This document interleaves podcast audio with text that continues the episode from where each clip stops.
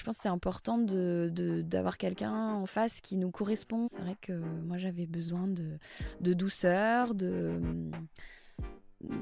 ouais, de, de discussion, euh, pas du tout forcément en rapport avec le ski, au contraire. Au début, on y va pour une raison bien précise, je pense. Puis au final, euh, moi, c'est quelque chose que j'ai continué euh, encore aujourd'hui. Il y a une transition à faire. J'étais définie par mon sport, par mes résultats un petit peu. Et aujourd'hui, il faut que j'arrive à, switcher et à trouver la personne que je serais sans le ski.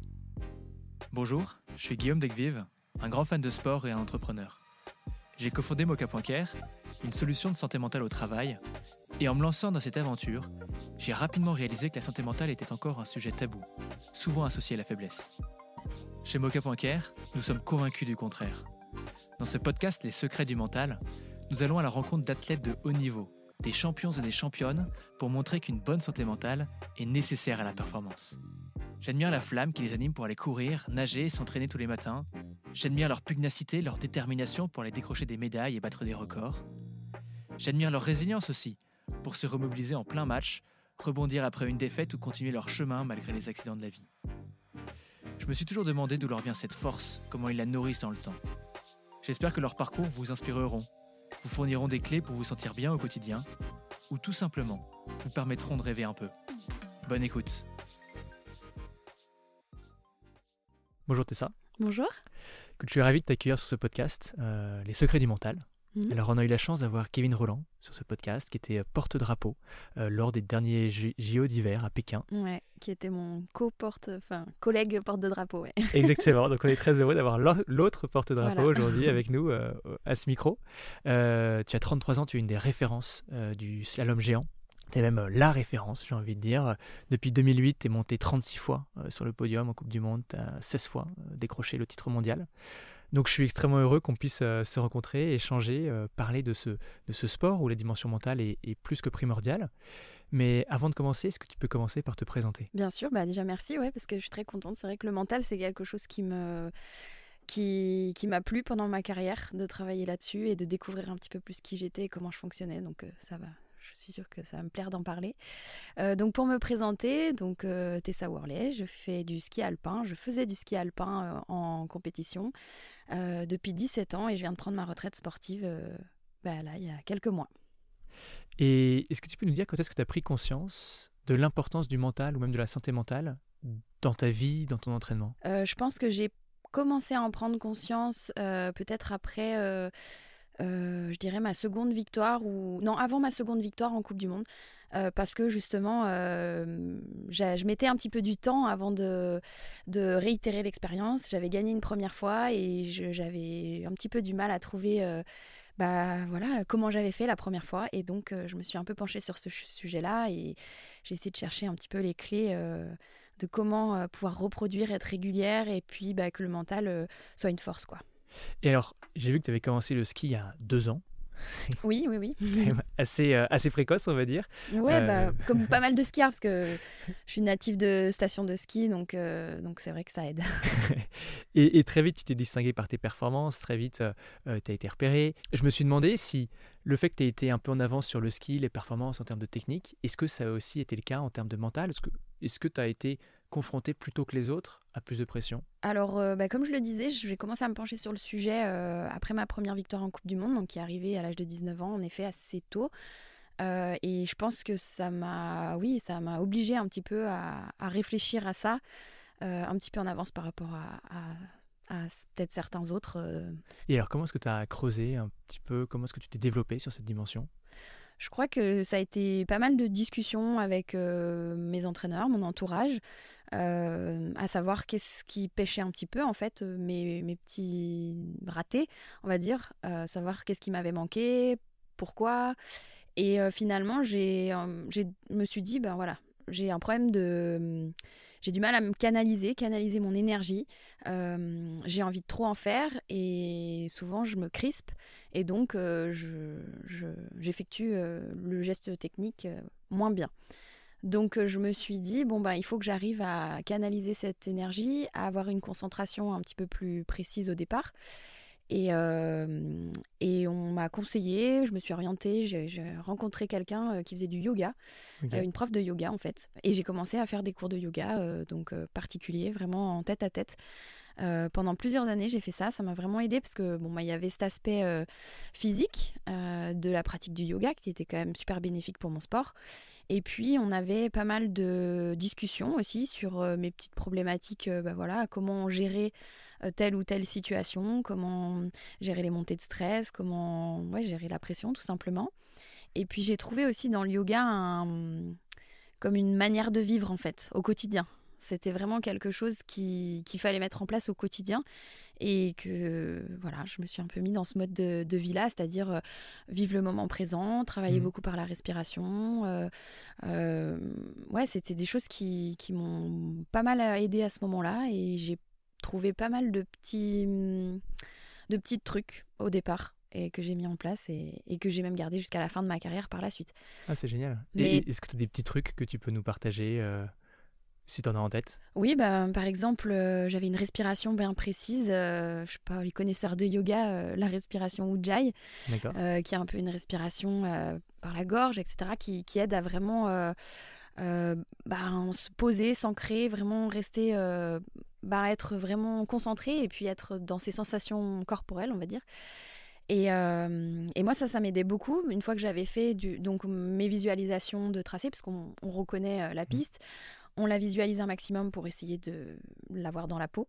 Et ensuite, c'est vraiment le corps. On laisse parler un petit peu. Euh, voilà, l'instinct, c'est un automatisme. Et normalement, ça va, faut faire sans réfléchir. Si on réfléchit trop, c'est, ça va pas vite. Enfin voilà, c'est pas performant. Donc donc voilà, ça me mettait dans un état euh, au départ qui, était, qui était bon pour moi et où j'arrivais à, à, être performante. Et bah, j'ai assez vite euh, réussi une seconde victoire. Et puis euh, bah, après, il fallait un peu d'entraînement. Et, voilà, ça a été, ça a été vraiment un, ouais, une, bon, comment dire, une bonne pratique en tout cas sur toute la, toute la première moitié de, de ma carrière. Après, j'ai évolué mentalement, j'ai eu d'autres besoins. Euh, voilà, on peut... Et donc, donc là, finalement, ta, professeure, c'était une professeure oui. de yoga, a eu une petite dimension presque de préparatrice mentale euh, au fur et à mesure du temps. Et après, est-ce que tu as été accompagnée, donc tu dis, par d'autres personnes? Donc euh, là, je me suis rapprochée d'un vrai préparateur mental. Pendant quelques années aussi, où il y a eu beaucoup de... Ben, c'est des discussions, c'est pas mal d'autres petites astuces, d'autres petits trucs. Et, et, là, tu peux nous partager une de ces astuces à, à lui? Euh, alors, par exemple, euh, j'avais un petit exercice au départ aussi que j'aimais faire, c'était vraiment euh, fermer les yeux. Et au départ, alors que bon, il y avait quand même du monde et puis déjà du bruit, l'ambiance et tout, mais vraiment fermer les yeux et me concentrer sur trois pas que je faisais moi en avançant, vraiment très lent et essayer de, voilà, de découper le pas, de vraiment ressentir tout le pied, toute la voûte plantaire, les orteils, etc. Et, et vraiment arriver à hop, me mettre dans une bulle, couper tout le, tout le reste autour. Génial, en tout cas, parce que c'est une astuce, un conseil très pratique, je pense qu'on peut tous euh, réaliser. Donc, euh, merci de nous l'avoir partagé. Alors, alors, justement, on a, on a eu euh, Alexis Pinturo, ce podcast, qui nous expliquait dans quel état il était et à quoi il pensait juste avant de s'élancer dans une course. Mhm. Est-ce que tu peux nous partager, toi, euh, ton état d'esprit, ce que tu penses ou ce que tu ne penses pas? Tout à l'heure, tu as dit, euh, au bout d'un moment, il faut arrêter de penser. Mm. Euh, donc, quand, quand, on entend le 5, 4, 3, 2, 1, qu'est-ce qui se passe dans la tête de Tessa Worley Alors, bah, faut arrêter de penser. C'est Tout est relatif. Mais disons qu'il faut arriver à avoir ses, ses pensées fixées sur les bonnes choses. C'est-à-dire qu'il fallait écarter tous les, toutes les pensées qui pouvaient venir parasiter l'action, la, la, performance sur les skis. Donc, moi, c'était vraiment les, les pensées de, de qu'est-ce qui va se passer? Est-ce que le résultat sera à la hauteur de mon envie Est-ce que je vais être déçue Est-ce que je vais être contente? Enfin voilà, en fait, trop se projeter. Ça, c'était vraiment euh, le truc que je bannissais et que, que voilà, je, travaillais euh, dans ma tête pour, vraiment rester sur euh, le moment présent, ce que j'avais à faire, etc. Donc après, j'avais quand même des pensées, mais des pensées très précises et très presque mécaniques, dans le sens où je me concentrais sur des choses technique pendant l'entraînement, je repère euh, les petites choses techniques qui fonctionnent dans telle ou telle condition. Donc c'est vrai que j'ai pu me rendre compte que bah voilà, quand c'était pentu, très dur, euh, il fallait vraiment que je pense moi à euh, je sais pas, aller encore plus loin avec tout mon corps dans la courbe. Euh, fallait vraiment que je pense à avancer dans la pente parce que ben, j'avais tendance à, reculer. En fait, c'est vraiment un instinct qui peut être plus fort que soi. Donc, il faut vraiment aller contre ça. Et, et j'essayais de penser avancer, avancer, avancer. Donc, c'était parfois un mot que je me répétais 15-20 fois dans la tête au départ, juste pour vraiment que mon cerveau, il l'imprime et qu'il le mette en place pendant la manche et que je me fasse pas rattraper par peut-être euh, euh, des, appréhensions ou juste des, réflexes quoi humains. Hmm. Euh, donc voilà, pendant les entraînements, j'avais repéré quelques petits points techniques, des mots forts qui m'aidaient à, être efficace dans les bonnes conditions, les bons, enfin voilà, les, bonnes circonstances. Et puis, et puis ben, au moment de la course, je, me répétais ça beaucoup. et, ce que je trouve euh, euh, d'autant plus difficile, euh, cette dimension dans le slalom géant, c'est que ça se déroule entre, en deux manches. Et si ta première manche, tu n'as pas bien performé, j'imagine que quand tu arrives à la deuxième manche, tu as encore plus de pression en mode bah là, j'ai mmh. plus le droit à l'erreur. Comment est-ce que tu vivais ces moments? Comment est-ce que tu faisais en sorte, en tout cas, de ne pas tomber dans ce que je viens de décrire? Alors moi, justement, quand je faisais une première manche un petit peu moins bien, euh, j'arrivais à me transformer en deuxième manche. Et j'arrivais vraiment à me dire, euh, bah là, euh, rien à perdre. Ouais, il faut vraiment tout donner, tout envoyer, comme on dit en ski. plus rien à perdre, prendre tous les risques. La course, elle se termine après cette manche. Donc c'est soit tu es déçu par ton résultat parce que ben, t'as pas t'as pas fait ce qu'il fallait, soit tu as pris les risques qu'il faut et il y a un bon résultat à la clé ou alors il y a une erreur, mais au moins tu n'auras pas de regret. Quoi. Et parfois, donc, tu as eu des très très beaux résultats, mm. euh, des très très belles victoires. Est-ce que tu peux nous partager peut-être la plus belle victoire à tes yeux? Et pourquoi? Je dirais que là, je pense comme ça au championnat du monde à Saint-Moritz euh, en 2017. Donc, parce que c'était une saison pour moi euh, sportivement incroyable. C'est vrai que tout était en place. J'ai vraiment réussi à faire, je pense, la plus belle saison de ma carrière avec ben, au niveau, un très haut niveau régulier. Et puis, euh, et puis oui, cette course en particulier, elle était juste euh, ben, parfaite. Il pouvait pas y avoir de. enfin, ouais, je sais pas. C'était une journée depuis le début jusqu'à la fin, vraiment c'était pas euh, j'étais pas dans la maîtrise parce que il y a eu des petites choses j'ai fait des petites erreurs des petits trucs mais c'est comme si euh, voilà je pouvais pas sortir de mes rails et de, de, ce que j'avais décidé en début de journée. Euh, j'avais décidé de gagner cette course et et, voilà ça s'est fait ça s'est fait et mm, ouais c'était assez c'est assez inexplicable. Ça fait une, partie des courses où voilà on se sent sur un, un, nuage on, se sent dans vraiment dans un état Ouais, assez. l'état de flow dont on parle souvent. un petit peu, ouais. Des victoires, tu en as eu euh, bah, énormément. On a parlé euh, tout à l'heure notamment de tes 16 euh, victoires. Tu as eu plus de 17 ans de carrière. Qu'est-ce qui t'a permis tu vois, de, de, vouloir continuer, de vouloir toujours te déplacer Sachant qu'il y a toujours la concurrence qui arrive, les autres qui progressent, qui sont là, rien n'est jamais acquis, qui fait que tu vas te remettre en cause, que tu vas encore bosser, que tu vas encore, je sais pas, trouver typiquement un nouveau préparateur mental, trouver de nouveaux outils. Quelle, était la, la source de cette force chez toi? Alors euh, la source, c'est moi-même en fait. C'est-à-dire que je me suis jamais trop euh, repérée par rapport aux autres ou par rapport à oui par rapport à des performances extérieures. Je me suis vraiment mon repère c'était le mien. C'est-à-dire que tel jour j'étais voilà j'avais fait tel résultat. non c'était en fait c'était au-delà du résultat. je, je comparais pas mes résultats de saison en saison, je comparais plus ma manière de skier. Et du coup, ça, ben, c'est sans fin parce qu'on peut faire que progresser tout le temps, mmh. on peut faire même progresser la technique. Euh, et, à un moment dans ma carrière, euh, bah, je suis euh, ouais, très contente, très heureuse d'avoir même pu essayer de faire progresser la technique du slalom géant mondial, enfin au-delà de au-delà de ouais c'était plus innover le geste technique aller chercher des choses que personne n'avait encore trop fait et essayer d'aller encore plus vite et, voilà. Mmh. et en fait j'étais vraiment euh, motivée par ça. C'était par moi ma progression personnelle.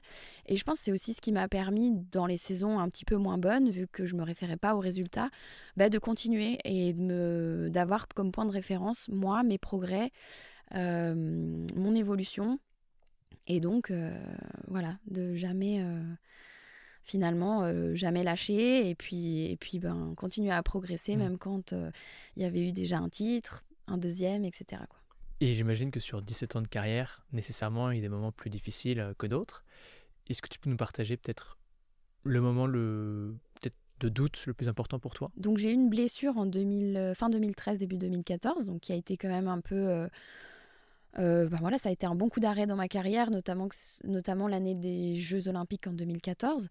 Euh, donc rater les Jeux, etc. Mais euh, je pense que le moment le plus compliqué a été les deux années suivantes. Parce que je reviens de blessure, physiquement, je, je reviens bien. mais justement, mentalement, j'ai eu beaucoup de mal à trouver à retrouver le flow, justement, à mmh. retrouver un petit peu ce mode de course que, que, que, je connaissais si bien en moi.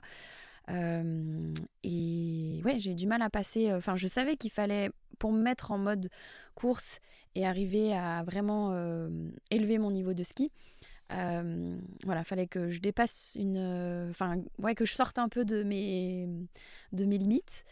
Et, et j'arrivais plus à les franchir, je pense, de, à cause des appréhensions, à cause peut-être du manque de rythme aussi. mais voilà, ça a duré un petit peu. Et ça, ça a, été, euh, ça a été les moments de doute les plus compliqués parce que, en fait, j'ai essayé plein, plein de choses. Je suis vraiment du genre à, à voilà, pas lâcher, à essayer plein de choses différentes pour atteindre mon but. Et en fait, euh, les déceptions à chaque fois, quand on essaye un mmh. nouveau truc, on se motive, on dit allez, ça, ça va peut-être marcher. Puis finalement, non, ça marche de nouveau pas on se on met en question, on essaie de retrouver une nouvelle euh, solution et puis de nouveau ça marche pas. Enfin voilà, ce côté répétitif de déception mmh. a été un petit peu vraiment le moment le plus, le plus compliqué pour moi, presque plus que, que les blessures physiques. Et comment est-ce que tu as fait pour en sortir de ce cercle un peu vicieux finalement?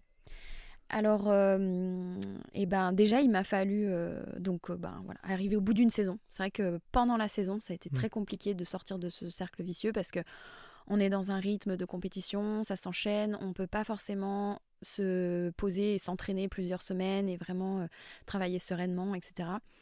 Euh, donc il a fallu aller au bout de, la saison, voilà, comme j'ai pu. Et puis j'ai rattaqué un nouveau cycle, donc déjà j'ai pu me reposer mentalement, physiquement aussi. Et puis euh, j'ai rattaqué un nouveau cycle avec euh, ben, le hasard aussi a fait qu'à ce moment-là, ben, on a changé le staff, on a changé d'entourage. J'ai un de mes entraîneurs qui était euh, déjà avec moi à ce moment-là, qui est passé chef du groupe, donc qui a vraiment pris en charge la programmation d'entraînement, etc. Donc on a mis ensemble en place un, un système de travail voilà, j'ai pu me remettre dans mon travail, me refocaliser en fait sur moi. Euh, plus, comme je disais tout à l'heure, avoir, euh, me remettre moi comme référence.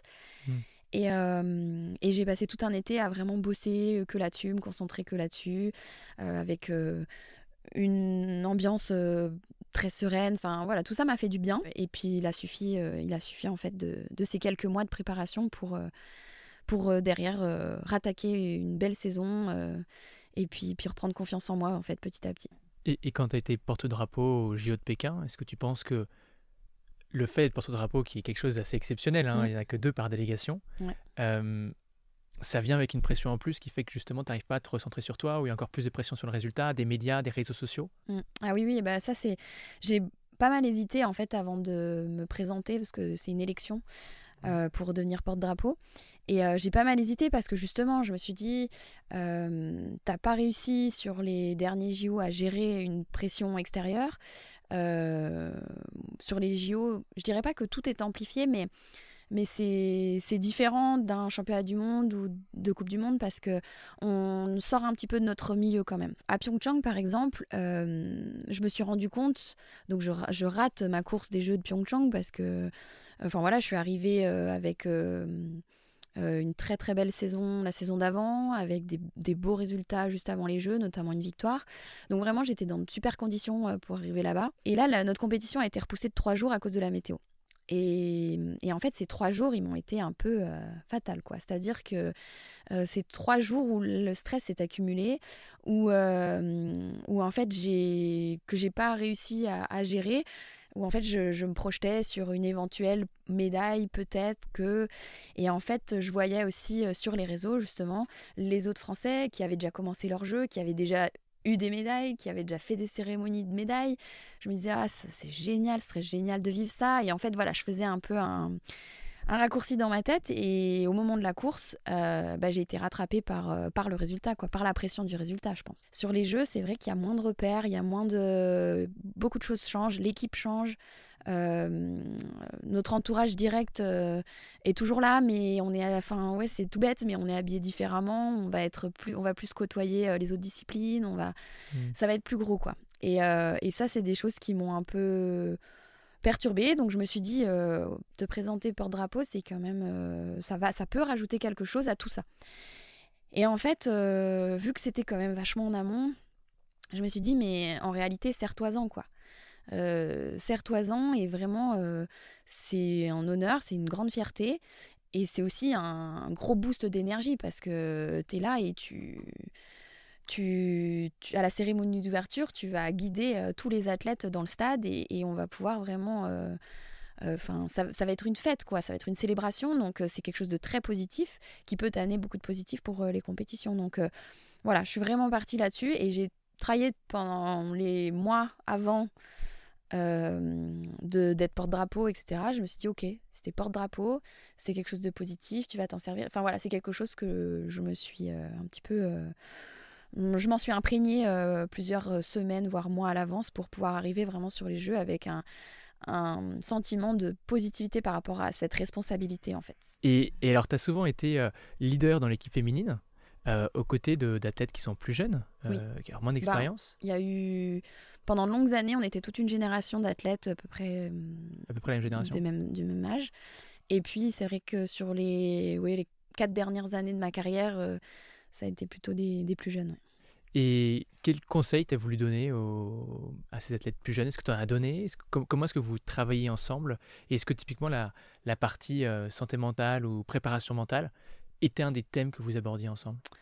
Euh, oui, ça pouvait être un des thèmes parce que bah, au fil du temps, c'est devenu un sujet euh, très Enfin voilà, on en parlait énormément euh, parce que ça devenait quelque chose de totalement normal d'être accompagné euh, pour ça. Et puis, euh, et puis je pense que oui, aujourd'hui ça fait partie du sport. aujourd'hui, c'est rare de voir des athlètes qui mmh. qui sont pas forcément accompagnés. donc ouais, on en parlait. Après, j'ai conscience que chacun a son mode de fonctionnement, que chacun a ses besoins et du coup, je trouve que c'est un petit peu délicat de enfin, moi, ce que j'ai échangé surtout, c'était ça. C'était apprendre à te connaître un maximum. Euh, voilà, essaye d'analyser euh, ce qui te fait défaut, tes qualités. Est-ce que tu es plutôt quelqu'un de stressé? Est-ce que tu as besoin de canaliser ce stress? Ou alors à l'inverse, tu es quelqu'un de trop détendu et que tu pas assez de, de, pêche au départ? Enfin voilà, quels sont, quels sont tes besoins en fait pour, pour être plus, plus performante sur la course? Et en fonction de ça, ben, mettre euh, des choses euh, en place. Quoi. On, est tous très très différents. Et je pense que ce serait une erreur de, se calquer sur un modèle. Quoi. Et tu es arrivé euh, du coup à la fin de ta carrière. J'imagine que c'est une décision qui est jamais facile à prendre. J'ai lu que euh, le départ, l'adrénaline de la course et, l'arrivée allait te manquer. Comment est-ce que tu arrives à prendre une décision pour être sereine avec, euh, avec ce choix? Alors moi, je suis quelqu'un qui aime préparer euh, les échéances. Et, et, un petit peu comme une compétition, c'est vrai que la retraite, je savais que ça allait arriver et j'ai eu besoin de la préparer. Je savais pas quand elle allait arriver, mmh. mais j'ai eu besoin, bah, justement avec mon accompagnement du moment. Donc à la fin de ma carrière, j'ai été, je voyais une psychologue, ça, je pense pendant six ans. Euh, donc là, c'était vraiment euh, des entretiens euh, psychologues, de la discussion, etc. Et c'est des choses que j'ai commencé à aborder, je pense, trois ans avant d'arrêter réellement. parce que ben ouais j'avais besoin de m'y faire me faire à l'idée de me dire ok comment est-ce que hum, comment est-ce que je vois ma fin de carrière comment est-ce que je souhaite qu'elle soit euh, et puis, je savais pas exactement quand, mais après, ça s'est fait tout seul. En fait, après, il y a eu des, des, nouvelles choses que j'avais envie de réaliser. Moi, personnellement, je sentais que j'avais encore des, des possibilités. Euh, voilà, et puis ça s'est fait, fait petit à petit, mais, euh, mais c'est sûr que les championnats du monde en France ont été enfin, j'ai été très heureuse de pouvoir aller jusqu'à là. je pensais réellement que physiquement, j'arriverais peut-être pas forcément à aller en 2023 parce que bon, j'ai eu des petits pépins physiques qui font qu'au bout d'un moment, mmh. c'est dur pour le corps d'enchaîner. Et puis, ben, finalement, ça s'est bien passé et je suis contente d'avoir atteint la saison 2023 et d'avoir vécu des championnats du monde en France une dernière fois. Et ouais, ça a marqué l'arrêt parfait, je trouve, parce que ça a bouclé la boucle. Quoi. Devant le mmh. public français, c'était juste magique. À la maison. Exactement. et sur, sur le fait d'aller voir un, un psychologue, est-ce que c'est quelque chose tu vois, que tu as, as, voulu partager par exemple aux autres personnes de l'équipe? J'imagine que parler de préparation mentale, c'est plus simple que de dire va voir, va voir un psychologue, mmh. voir un psychologue. Est-ce que c'est quelque chose que tu as réussi à, ou que tu as souhaité partager un peu comme conseil? Oui, complètement. Euh, complètement. Je trouvais ça vachement. Euh, euh, enfin, oui, j'avais, j'avais absolument pas besoin de le cacher. Et justement, je peut-être que je me disais, allez, c'est ton rôle de, d'en parler comme ça. Euh, les autres peut-être trouveront ça peut-être plus normal et peut-être oseront aller passer le cap, etc. Donc oui, ouais, ça a été quelque chose que j'ai rapidement euh, dit et que, et que j'étais totalement ouverte là-dessus. Euh, après, je sais pas si ça a donné des résultats. Bah, il y a une question qu'on aime bien poser sur ce podcast, c'est quel conseil tu donnerais à quelqu'un qui hésite à aller voir un psychologue? Euh, bah, je dirais d'essayer déjà, ça c'est sûr. Après, euh, je pense qu'il faut aussi tomber, enfin, être euh, tomber sur la bonne personne pour soi, en gros. je pense que c'est important de, d'avoir quelqu'un en face qui nous correspond et qui, enfin, qui nous correspond, qui nous dise pas tout ce qu'on a envie d'entendre, hein, mais qui qui voilà qui ouais qui, qui nous correspond c'est vrai que moi j'avais besoin de, de douceur de ouais, de, de discussion, euh, pas du tout forcément en rapport avec le ski, au contraire. Euh, j'avais besoin un petit peu de sortir de, de ce, ce monde-là. Euh, voilà, chacun a ses besoins et, et je pense c'est important de trouver la bonne personne pour soi. Bah, au début, on y va pour une raison bien précise, je pense. Puis au final, moi, c'est quelque chose que j'ai continué à, à, faire parce que je trouvais que c'était un bel équilibre. Et que tu fais encore aujourd'hui? Ouais. Ouais, ouais, que je fais encore aujourd'hui, parce que euh, je trouve que je suis dans une période assez euh, importante de ma vie. Euh, il y a une transition à faire. J'arrive d'une mmh. carrière sportive, je suis j'ai été athlète. J'ai été définie par mon sport, par mes mmh. résultats un petit peu. C'est vrai que c'est comme ça que je t'ai présenté au tout départ. Ben, moi aussi, hein, je me définis comme ça. Hein, et aujourd'hui, il faut que j'arrive à, à, switcher et à trouver la personne que je serais sans le ski. Et pour terminer, est-ce que tu peux nous dire qui tu aimerais voir intervenir sur ce podcast comme athlète? Roger Federer.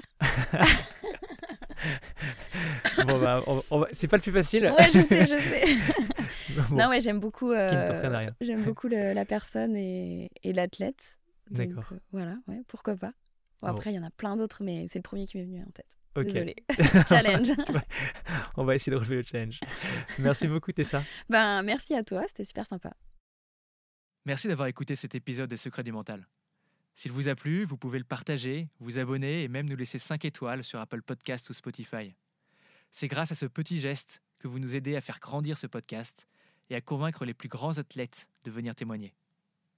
Si vous avez des questions, des commentaires ou si vous souhaitez en savoir plus sur la façon dont Mocha.care peut aider votre entreprise, n'hésitez pas à nous contacter via le lien dans la description. Ensemble, on peut faire bouger les lignes et déstigmatiser la santé mentale. Merci encore et à bientôt.